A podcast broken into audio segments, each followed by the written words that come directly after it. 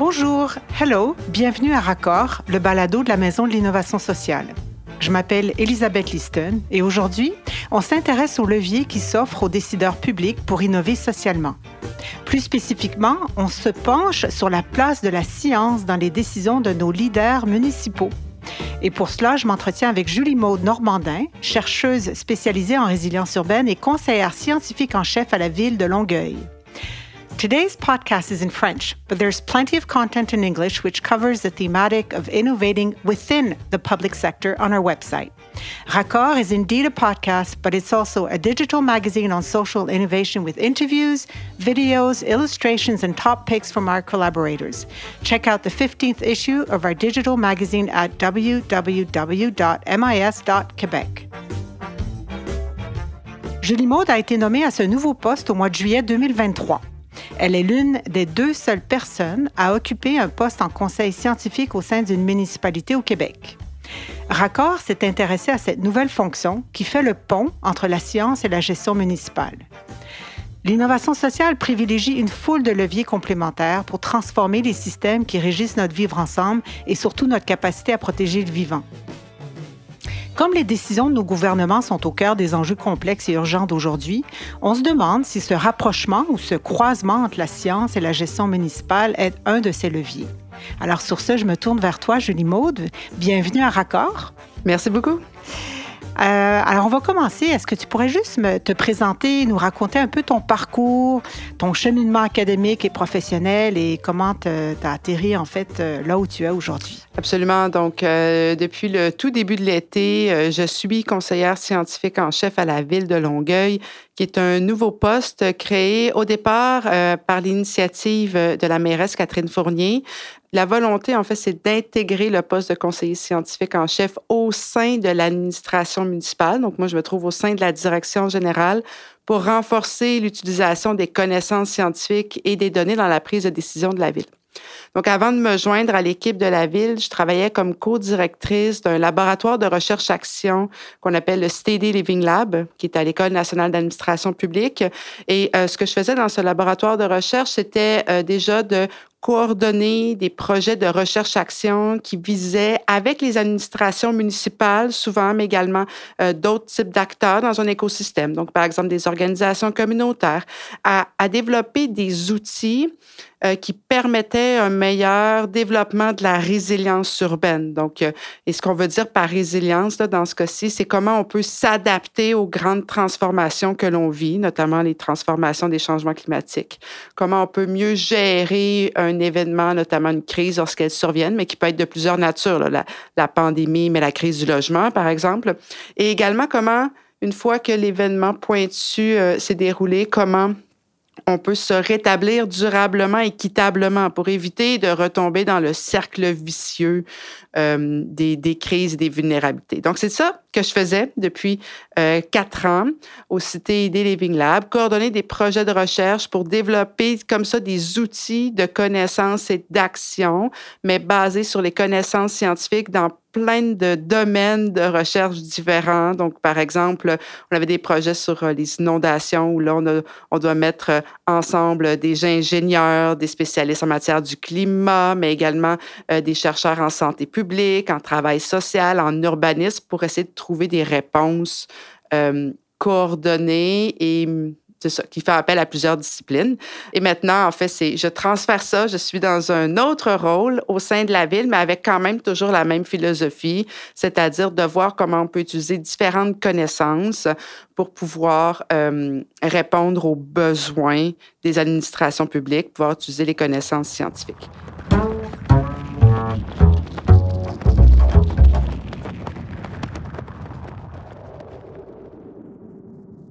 Pourrais-tu m'expliquer en fait quel est le, rôle du scientifique en chef ou euh, dans l'action publique ou de, la science et pourquoi avoir fait appel à, la science à l'échelle de l'administration publique municipale dans la ville de Longueuil et pourquoi plus spécifiquement ça tourné finalement vers une, une experte en résilience urbaine, si tu veux? Oui je pense que le premier pas de recul qu'on doit prendre, c'est euh, de réaliser puis de reconnaître que ça fait depuis très longtemps que les sciences et les connaissances scientifiques sont utilisées dans les gouvernements, les administrations publiques. Ça, là-dessus, c'est rien de nouveau. Mais le, le, pas supplémentaire que vient faire le conseiller scientifique en chef, c'est d'abord de nommer quelqu'un qui est que dédié à cette tâche-là. Et euh, donc, qui mobilise son réseau, ses connaissances, ses liens, euh, pour pouvoir mobiliser puis aller chercher davantage les connaissances scientifiques. Les connaissances scientifiques sont utilisées depuis très longtemps pour la prise de décision dans les villes. Donc, euh, si on pense aux statistiques, par exemple, aux indicateurs sur euh, euh, le développement du territoire. Où se trouvent nos espaces verts et sont-ils dans les meilleures localisations d'un point de vue équité sociale? Ou est-ce que nos espaces verts sont trop concentrés, par exemple, dans les quartiers les plus riches?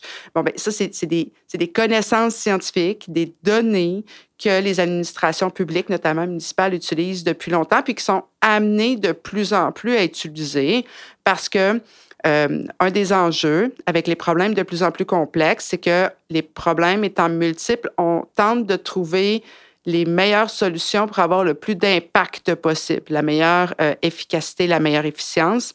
Et les connaissances scientifiques peuvent soutenir cette, cette recherche-là, en fait, de la, de la meilleure solution. La science joue plusieurs rôles en matière de prise de décision, autant pour les élus que pour les administrations publiques. Euh, D'abord, la science, puis je devrais dire les sciences, euh, aide à mieux comprendre les problèmes que l'on veut régler. Il aide à comprendre les enjeux, euh, puis comment ils, ils, ont évolué au cours des dernières années. Euh, pour prendre un exemple, le dernier dénombrement réalisé pour les personnes en situation d'itinérance venait démontrer l'ampleur grandissante du phénomène de l'itinérance, venait démontrer qu'il y avait des particularités dans certaines régions et euh, ça nous montre comme ça, ça sort de l'anecdote pour pouvoir aller euh, souvent chiffrer et voir les grandes tendances qui se développent. Ça nous permet aussi de comprendre les facteurs sur lesquels on doit agir pour comprendre un problème puis pour pouvoir euh, agir dessus. Euh, encore une fois, si je donne l'exemple de l'itinérance, bien, comprendre le rôle joué par la hausse des coûts de logement versus le rôle joué par les enjeux de santé mentale euh, et de consommation euh, des drogues. Euh, comprendre comment un même enjeu comme l'itinérance affecte différemment euh, les hommes, les femmes, les personnes euh, issues euh, des différentes minorités sexuelles. et donc, avoir des données, de l'analyse nous permet aussi de faire cette différenciation-là et de mieux agir par la suite, de mieux trouver des solutions. Un autre élément pour mieux comprendre les problèmes, c'est d'anticiper. Euh, et les sciences nous permettent d'anticiper. Le, meilleur exemple là-dessus, c'est les changements climatiques. Les scénarios climatiques qui sont produits euh, sont des exemples d'outils qui nous permettent de se projeter dans l'avenir parce que les décisions que prennent les villes maintenant, euh, construire des nouvelles infrastructures, on, on va les avoir pour les 100 prochaines années. Donc, on doit travailler dans un monde d'anticipation et euh, de façon plus systématique, voir comment se questionner sur euh, comment on peut mieux comprendre le problème. Puis l'autre chose, en fait, c'est que si d'une façon les sciences nous permettent de mieux comprendre le problème, les sciences après ça vont nous permettre de mieux comprendre les solutions. Donc, d'une part, voir les solutions qui ont été testées ailleurs, quels ont été leurs facteurs de succès et si on veut les répliquer, quels sont les éléments les, les plus importants à répliquer, puis quels ont été leurs impacts. Euh, et parfois, il faut innover, justement. Il ne faut pas répliquer la solution. Puis les connaissances scientifiques, les nouvelles théories peuvent être source d'innovation.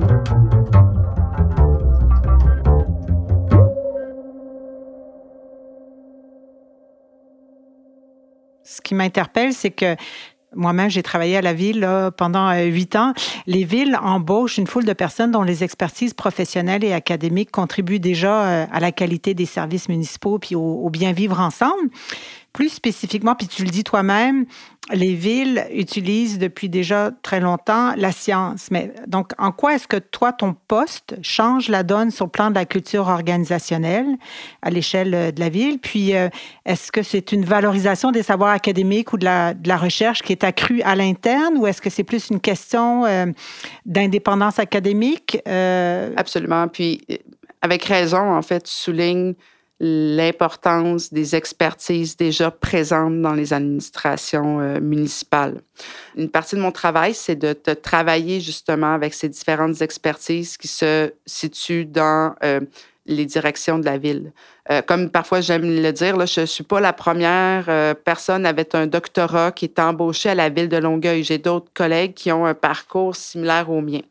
le pas de plus que permet d'abord euh, le fait d'avoir nommé un conseiller scientifique en chef.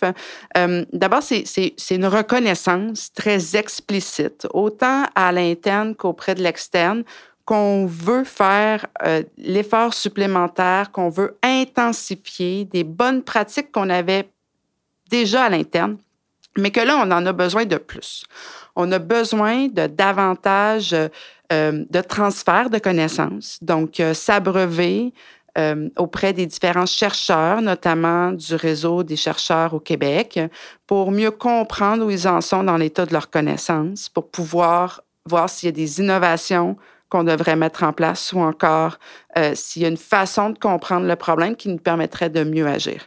Puis une partie de mon travail, c'est celui-là, c'est de faire des maillages. Je ne suis pas spécialiste et je ne connais pas les réseaux de chercheurs au Québec dans tous les domaines, euh, mais mon temps est dédié à ça. Un autre aspect de mon poste important, c'est que euh, c'est le travail de formulation de nos besoins. Donc, c'est venir voir dans nos équipes est-ce que nous avons besoin de connaissances précises qu'on se dit pour vraiment comprendre un problème ou développer des pistes de solutions, nous aurions besoin soit d'un état de connaissance de ce qui se passe dans un certain domaine, euh, par exemple l'équité en matière d'adaptation au changement climatique. Ou encore, est-ce que nous aurions besoin de données très contextuelles sur notre territoire et que des chercheurs pourraient venir en développer avec nous pour répondre à nos besoins et qu'en plus, on pourrait avoir un étudiant au doctorat, par exemple, qui viendrait faire l'analyse d'un problème spécifique à Longueuil, comme par exemple l'équité en matière d'espace vert, ou encore comment on peut amener les citoyens à euh, poser des actions concrètes pour euh, les bassins d'eau de pluie, par exemple, pour qu'ils puissent participer eux-mêmes à une meilleure gestion de l'eau de pluie. Donc, avoir des projets là, très, très, très concrets. Euh, puis souvent, ce qui se passe dans les villes, c'est qu'il y a déjà certaines formes de liens entre des chercheurs puis des directions.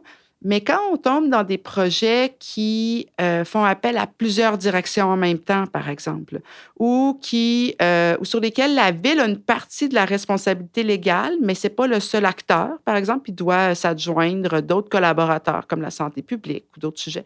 Euh, mais souvent, là, ces, ces projets-là qui demandent beaucoup, beaucoup de collaboration, bien, ça, crée une charge en matière de coordination et d'investissement qui, au départ, on doit pouvoir investir ce temps-là. Et, moi, une partie de mon travail aussi, c'est de pouvoir faire les démarchages, pouvoir créer des nouvelles collaborations lorsqu'elles euh, n'existent pas.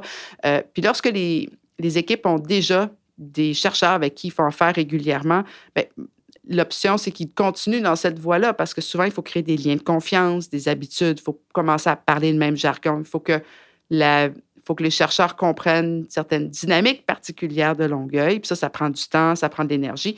Puis moi, ce temps-là et cette énergie-là, c'est à ça que je dois répondre. Notamment. Oui, je comprends. C'est, euh, ça me fait euh, réfléchir au fait que c'est un paradigme un peu dominant dans notre société là, que, que la recherche, on, pense que la recherche se fait juste entre les murs universitaires.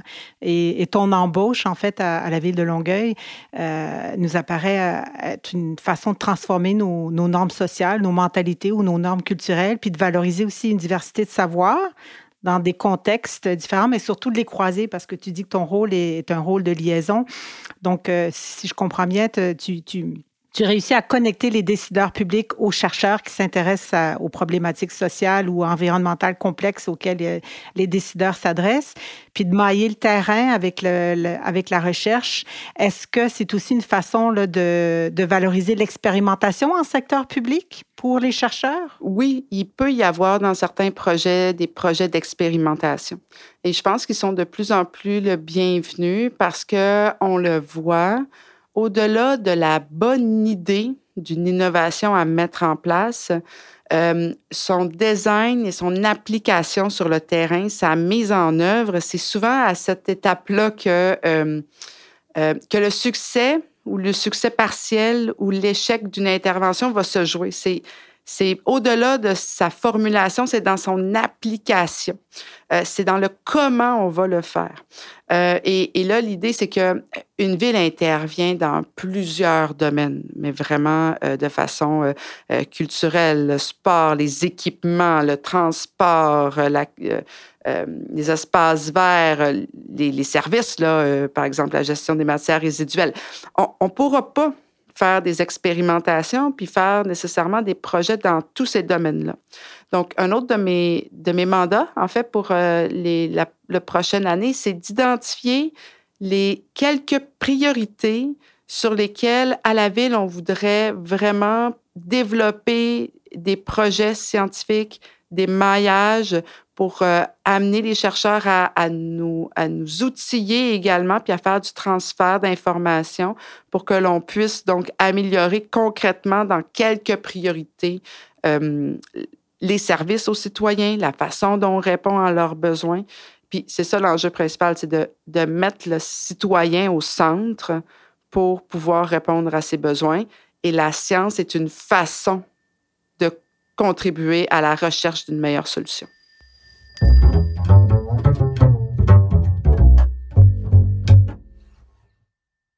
Tu nous expliques que, qu'un de tes mandats va être euh, d'identifier en fait les principales problématiques sur lesquelles euh, la ville de Longueuil peut, euh, peut se pencher dans les prochaines années en lien avec ton rôle de maillage et avec les chercheurs. Est-ce que le fait d'embaucher une conseillère scientifique en chef est aussi un, vecteur d'atténuation des risques? Euh, qui vient avec tout changement de pouvoir politique. Hein? On sait qu'ils ont des cycles de quatre ans et là, souvent, ben, les priorités changent. Est-ce que ton rôle pourrait justement servir de, de, de, mur pour protéger en fait le travail qui a été entamé sur des problématiques criantes et urgentes qui vont au-delà des, des campagnes politiques euh, des gens qui sont au pouvoir, des priorités politiques? La relation entre la science et le politique euh, a toujours été euh, particulière. Puis, euh, tout comme la relation entre le politique et la fonction publique, par exemple. mais c'est pas parce qu'elle est particulière que, que c'est un obstacle nécessairement pour autant. moi, je relève directement du directeur général. justement pour que on puisse le voir d'un point de vue comment la science peut aider la prise de décision pour l'administration publique et non pas, je ne relève pas, euh, par exemple, mon poste n'est pas un poste d'attaché politique, je ne suis pas au sein du cabinet. Euh, donc, euh, je relève du directeur général explicitement. Il pourrait y avoir d'autres modèles, mais c'est le modèle qui a été choisi à Longueuil. Puis, fait que la première chose, c'est ça. En fait, c'est que mon mandat dépasse un peu en termes de longueur le mandat actuel des élus.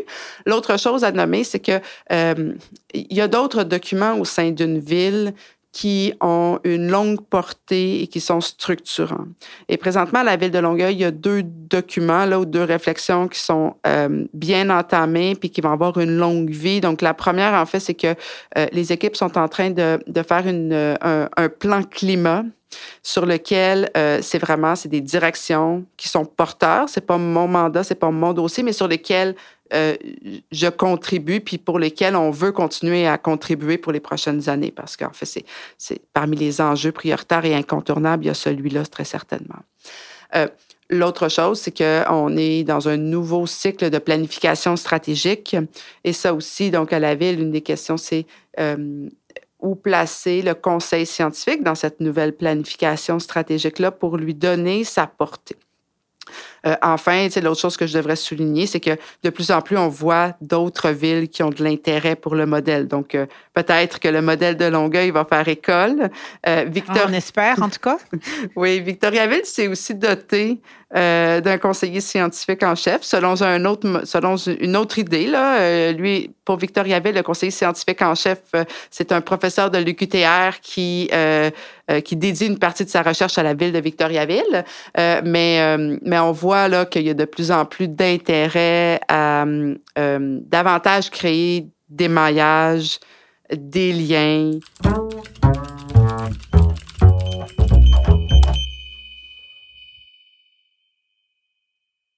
On sait que la recherche scientifique et académique euh, évolue très souvent en silo. Donc, euh, chaque chercheur est expert ou experte dans son domaine.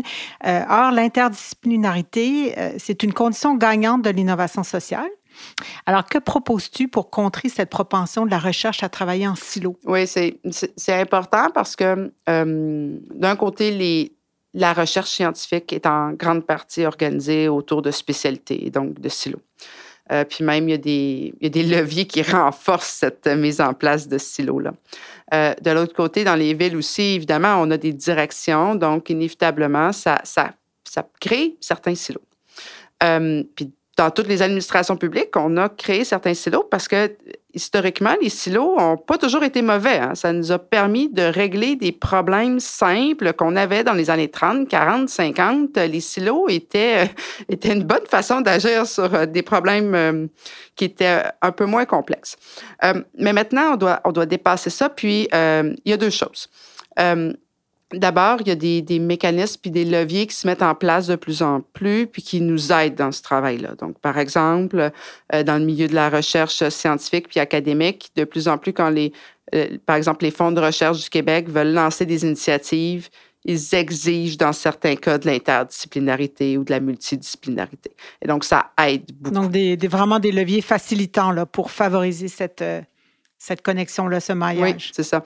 Et de l'autre côté, je pense que euh, nous, dans les administrations publiques, quand on veut agir sur un problème, la première étape pour vraiment casser les silos, c'est de euh, reconnaître et documenter les différents aspects d'un problème.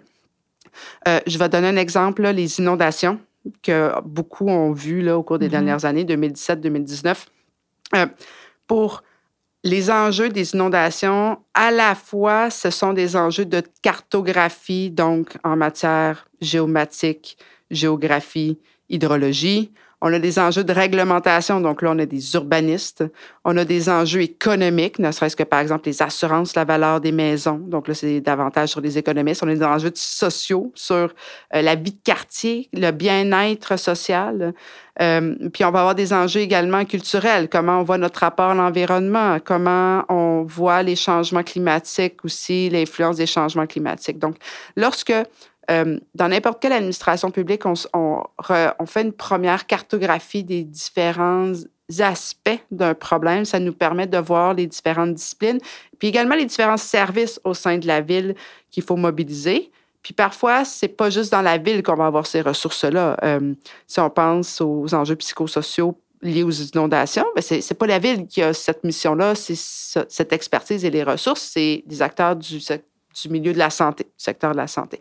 Donc, la cartographie, premièrement, euh, puis toujours en plaçant le citoyen au centre de cette cartographie-là, parce que le citoyen, lui, sa vie, son vécu n'est pas divisé en fonction de nos disciplines scientifiques, n'est pas divisé en fonction de nos directions administratives. Puis une fois que cette étape-là est faite, je vous dirais, ça prend du temps et de l'énergie pour se développer des langages communs entre différents chercheurs, avoir un leadership mobilisateur. Euh, puis individuellement, les personnes qui participent à ce type de processus-là euh, devraient avoir une, une ouverture d'esprit pour voir le problème sous un autre angle que leur, que leur formation leur a, leur a appris à le faire.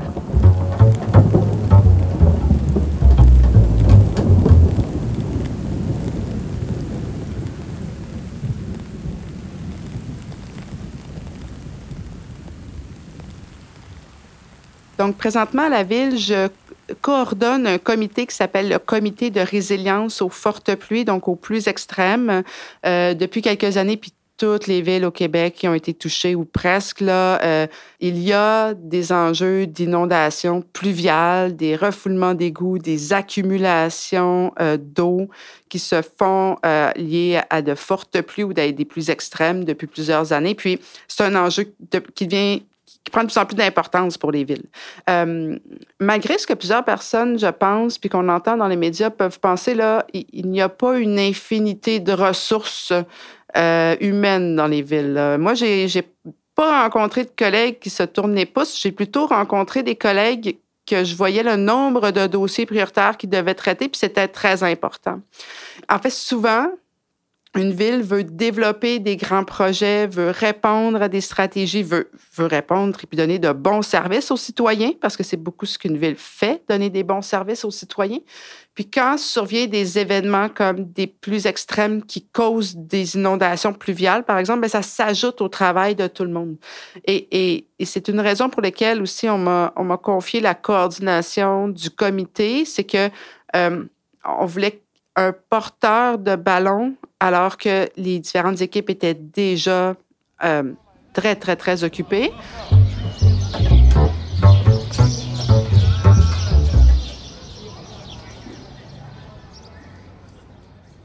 Quels sont les résultats finalement escomptés du poste que tu occupes en ce moment euh, durant ton mandat de, trois ans? Et puis, euh, quels sont les indicateurs d'impact que tu prévois recenser pour rendre compte de, des avantages ou des choses à améliorer euh, suite à l'embauche, parce que tu es une, une première hein, à Longueuil, puis euh, une des premières au Québec. Donc, euh, je, je, suis certaine que les gens vont venir voir, ah, mais c'est quoi les indicateurs, parce que nous, on veut faire pareil. Donc, je suis curieuse de t'entendre là-dessus. C'est une bonne question. Le but de mon mandat, c'est d'améliorer les actions et les politiques de la ville sur la base des connaissances scientifiques. C'est d'utiliser les connaissances scientifiques et les données pour stimuler les innovations puis avoir des, des, actions les plus efficaces possibles. Je vais d'abord vous parler d'indicateurs de moyens, là. je le sais. OK. et donc, c'est sûr que les, les, les, les, moyens, il faut passer par une augmentation des maillages. Puis, des fois, ça va être de l'échange d'informations, du transfert, euh, des équipes dans la ville qui écoutent justement des podcasts, parce que de plus en plus de chercheurs, par exemple, font des podcasts ou vont lire euh, certains rapports, ou moi qui va je dirais, faire des synthèses pour pouvoir outiller et soutenir les équipes à l'interne. Euh, l'autre chose, c'est qu'on veut développer des projets, oui, à l'interne, mais ça ne sera pas uniquement des projets de recherche. Il faut qu'il y ait d'autres types d'activités, d'autres indicateurs de moyens pour pouvoir le faire. Euh, puis de façon générale aussi d'augmenter l'intérêt des chercheurs vers la ville de Longueuil pour justement utiliser, par exemple, les, données ouvertes qu'on produit puis qu'on diffuse déjà. Donc, comment est-ce qu'on peut attirer des chercheurs euh, sur euh, de la donnée qui leur sont déjà accessibles pour pouvoir qu'ils fassent des recherches sur nous? En termes d'impact, indicateur d'impact. je n'ai pas encore trouvé j'ai commencé à chercher, mais je n'ai pas encore trouvé s'il y avait, par exemple, un indice euh, de la culture scientifique euh, ou euh, comment on pouvait venir mesurer cette transformation-là culturelle dans la ville, parce que c'est justement en partie ce qu'on veut faire. comment on peut venir mesurer le réflexe scientifique? Donc, par exemple, que dans la recherche de solutions, on utilise les connaissances scientifiques pour, comme outil de réflexion dans notre processus.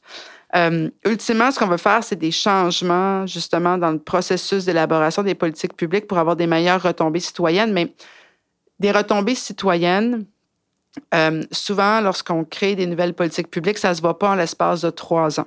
On en parlait tantôt, là, un des facteurs de, succès d'une politique ou d'une nouvelle action, c'est sa mise en œuvre terrain. Puis souvent, voir les impacts, ça va bien au-delà de trois ans. On est beaucoup plus dans le moyen terme qu'on doit s'inscrire. Euh, donc, euh, je suis à la recherche d'indicateurs d'impact sur comme à quoi ressemblerait justement le réflexe scientifique, la culture scientifique dans les villes. Est-ce que ça pourrait passer justement, euh, parce qu'une des choses qu'on aime bien faire, à la Maison de l'innovation sociale, Raccord étant une, un, balado de la Maison de l'innovation sociale, c'est vraiment de, valoriser en fait euh, cette prise de risque à l'échelle publique pour expérimenter des nouvelles solutions. Hein, parce que tu l'as dit, euh, les professionnels à la ville sont, sont très occupés. Euh, c'est difficile. Là, de, il, faut, il faut aussi performer euh, en tenant compte que c'est l'argent des contribuables, qu'il y a des enjeux politiques, qu'il y a, des, différents services. on peut pas, on n'a pas cette culture de faire place à l'erreur. Et pourtant, pour innover puis transformer nos systèmes, à long terme, ben, il faut prendre ce risque-là, puis tester, puis expérimenter. Donc, j'ai tendance à voir ton rôle comme étant euh, une façon aussi de venir euh, valoriser cette culture d'expérimentation. Je ne m'y connais pas en indicateur d'impact, mais ça pourrait peut-être en être un si tu calcules, et en tout cas, ça fasse partie de la mentalité, en fait, euh, de la culture organisationnelle de, valoriser ces expérimentations-là, même si s'il peut y avoir des erreurs. On, doit se donner le, droit à l'erreur. Je pense que ta question est, vraiment euh, très pertinente puis met le, doigt sur plusieurs facteurs de prise en considération sur quels sont à la fois les obstacles et les leviers d'une administration publique dans l'innovation. Et souvent, justement, le fait de ne pas se donner le droit à l'erreur parce que c'est de l'argent des contribuables et donc la critique va être encore plus forte si on fait des erreurs. Euh, ça fait partie de l'équation, certainement. Et de mon point de vue, la connaissance scientifique vient à la fois proposer des nouvelles innovations, puis à la fois peut venir diminuer euh, certains risques, justement, en regardant ce qui a été fait ailleurs, en accompagnant notre innovation par de l'évaluation formative au fur et à mesure pour pouvoir recadrer certaines choses qu'on n'avait pas anticipées. Euh, en, étudiant un problème sous plusieurs angles, euh, parce que souvent, lorsqu'on a des mauvais résultats, c'est, pas qu'on a mal fait notre travail au départ d'analyser un problème, mais c'est qu'on n'a peut-être pas embrassé assez large. Euh, et donc, je suis tout à fait d'accord que les connaissances scientifiques sont à la fois une source d'innovation, puis à la fois une façon de pouvoir faire cette innovation-là en diminuant certains de nos risques.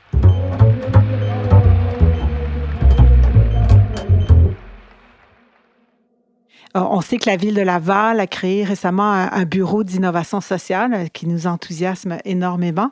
Et euh, on est tout aussi enthousiaste à l'idée de voir ton nouveau poste créé à, la ville de Longueuil. Et tu as bien expliqué là tous les ponts qu'on peut faire non seulement entre la science et la ville, mais aussi entre la science et l'innovation sociale. Donc ça, c'est vraiment formidable. Moi, j'aurais une dernière question à te poser. C'est depuis ton entrée en fonction, je sais que ça fait pas très longtemps, mais est-ce que ton expérience au sein de la ville de Longueuil a changé ta perspective euh, comme chercheur? Comme chercheur, j'ai toujours considéré que les problèmes étaient souvent plus complexes que l'image qu'on s'en faisait de la représentation qu'on pouvait avoir. Là, euh, quand on écoute les médias, quand euh, on est occupé euh, parce qu'on a des enfants, on a une vie, on a des responsabilités. Et, j'ai toujours considéré que même dans le domaine que j'étudiais, que les responsabilités étaient souvent plus complexes que la représentation rapide qu'on qu'on pouvait s'en faire. Euh, et même si j'avais cette prémisse-là, quand j'arrive dans la ville, ils sont toujours encore plus complexes que la prémisse de départ sur le fait que je savais qu'elles étaient complexes. L'autre chose que je pense qui est très différent entre un chercheur puis quand on est dans l'administration publique et qu'on veut utiliser les connaissances scientifiques pour améliorer les services et la vie des citoyens, c'est la, la responsabilité que nous avons. Euh, le chercheur a une responsabilité sociale, mais le fonctionnaire et les décideurs, les élus dans une ville ont une responsabilité tout à fait autre. Euh, et le fait de conjuguer à la fois euh, la complexité du problème, la responsabilité que l'on a du fait que nos actions vont avoir un impact très concret sur les citoyens, mais qu'on veut justement qu'ils aient un impact très concret sur les citoyens pour pouvoir améliorer leur bien-être. Euh, puis comment les connaissances scientifiques peuvent y répondre, pour moi, je pense que c'est le plus grand apprentissage que je suis en train de faire. C'est à la fois comment on mobilise donc les connaissances, notre sens des responsabilités, notre pouvoir d'action, puis en même temps notre, compréhension sur, oui, des problèmes de plus en plus complexes, mais ça ne doit pas être un frein pour pouvoir agir sur ces problèmes de plus en plus complexes. Tu nous donnes beaucoup d'espoir, en tout cas. C'est vrai qu'on fait face à la complexité, puis on, a tendance à vouloir euh, des réponses vite, euh, rapides, efficaces, tout de suite, là, maintenant, euh, parce que l'urgence appelle à ça. Mais, mais effectivement, pour innover puis répondre durablement aux, enjeux auxquels on fait face, il faut, de l'interdisciplinarité, il faut du temps, il faut des données sûres et des expérimentations qui ont été faites ailleurs. Alors, tout ce que tu dis me donne beaucoup d'espoir aujourd'hui. En tout cas, alors euh, écoute, le balado tire à sa fin. Merci beaucoup, Julie Maud Normandin, d'avoir accepté notre invitation. Merci pour ton temps et ta générosité. Et puis, on espère, on te souhaite bon succès euh, dans les prochains mois, dans les deux années euh, et demie qui t'attendent. On a hâte d'en entendre parler plus et on espère que d'autres villes au Québec et au Canada vont, vont suivre dans tes pas. Merci beaucoup, Elisabeth. Je repars là aujourd'hui avec beaucoup d'espoir et d'optimisme parce que ce poste incarne, selon moi, le changement qui est en train de s'opérer au sein des institutions et de la société. Je retiens que les connaissances scientifiques sont utilisées depuis belle lurette dans l'appareil public, mais que cette fois, on va un pas plus loin en créant un poste qui relève de la direction générale de la ville de Longueuil et qui est spécifiquement dédié au conseil scientifique. Je retiens aussi que la science peut aider à comprendre les problématiques sociales et environnementales, mais aide aussi à comprendre les solutions et à les adapter parce que celles qu'on déploie aujourd'hui sont garantes d'un avenir soutenable, que les données scientifiques peuvent être une opportunité d'innover socialement et que tu joues un rôle de maillage et de liaison avec les chercheurs de différents domaines où l'interdisciplinarité, la collaboration multipartie prenante et la perspective citoyenne sont au cœur d'une approche systémique, que face à la complexité, il importe de valoriser et de croiser tous les savoirs, tant expérientiels, professionnels et académiques, et que finalement, il faut se donner le droit à l'erreur et de valoriser l'expérimentation à l'échelle des villes pour accélérer le changement, que la science peut justement être un levier pour dérisquer les idées innovantes qui ont le potentiel de transformation systémique. Si vous voulez en apprendre davantage sur les leviers d'innovation publique, consultez le dernier numéro de notre magazine numérique Raccord en visitant le www.mis.québec. Merci et à la prochaine. See you soon!